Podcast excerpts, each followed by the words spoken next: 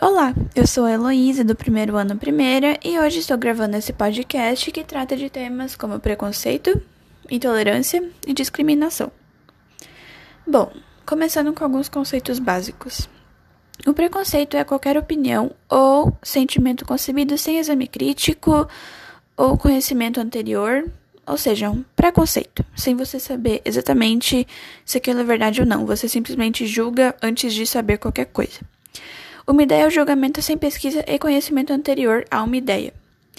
A intolerância é a incapacidade de aceitar ou conviver com pontos de vista diferentes do seu, como crenças, ou opiniões, ou ideologias diferentes da sua.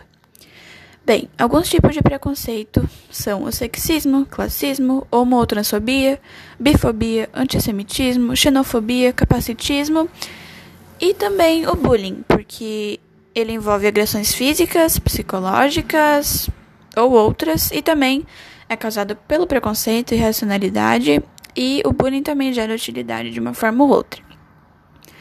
Bom, entre os preconceitos mais praticados no Brasil estão o machismo, 61%, racismo, 46%, LGBTfobia, ou todas as fobias que esse grupo envolve, por exemplo, transfobia, homofobia, bifobia e várias outras, 44%, e gordofobia, 30%. Há várias falas cotidianas que mostram a presença desse problema. Por exemplo, quando alguém fala: Ah, bateu o carro, tinha que ser uma mulher no volante. Ah, você é árabe? Explode pra lá, homem-bomba. Você é gay? Isso é pecado, viu? Deus vai te castigar.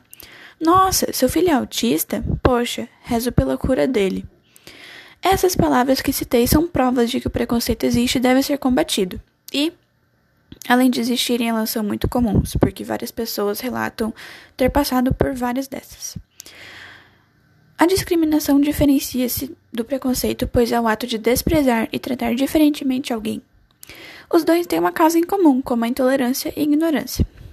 A intolerância sempre existiu, desde os primórdios da humanidade.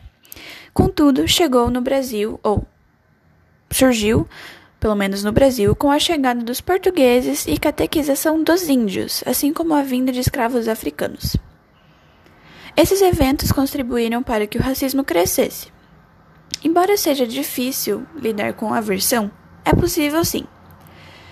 Um dos pontos principais é discordar pacificamente, embora haja vários outros.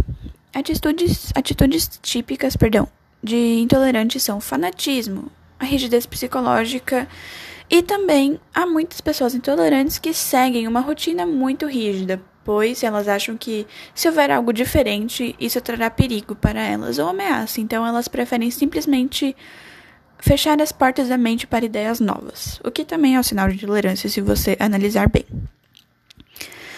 Bom, há modos de lidar com isso. Retirar-se quando o intolerante ou a intolerante começar a ser agressivo. Saia do convívio educadamente para evitar conflitos. E outro item que acho bom eu citar é que começar discussões de primeira não é uma boa opção, pois a pessoa pode ficar ainda mais agressiva e isso não vai melhorar a situação para ninguém.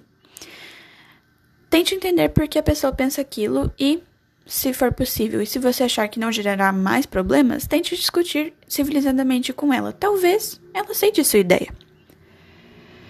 Bem, a intolerância nas redes sociais veio da intolerância que já existia fora da mídia. Porém, com a criação da internet, ela apenas teve a propagação auxiliada, pois a comunicação digital é bem mais rápida e efetiva.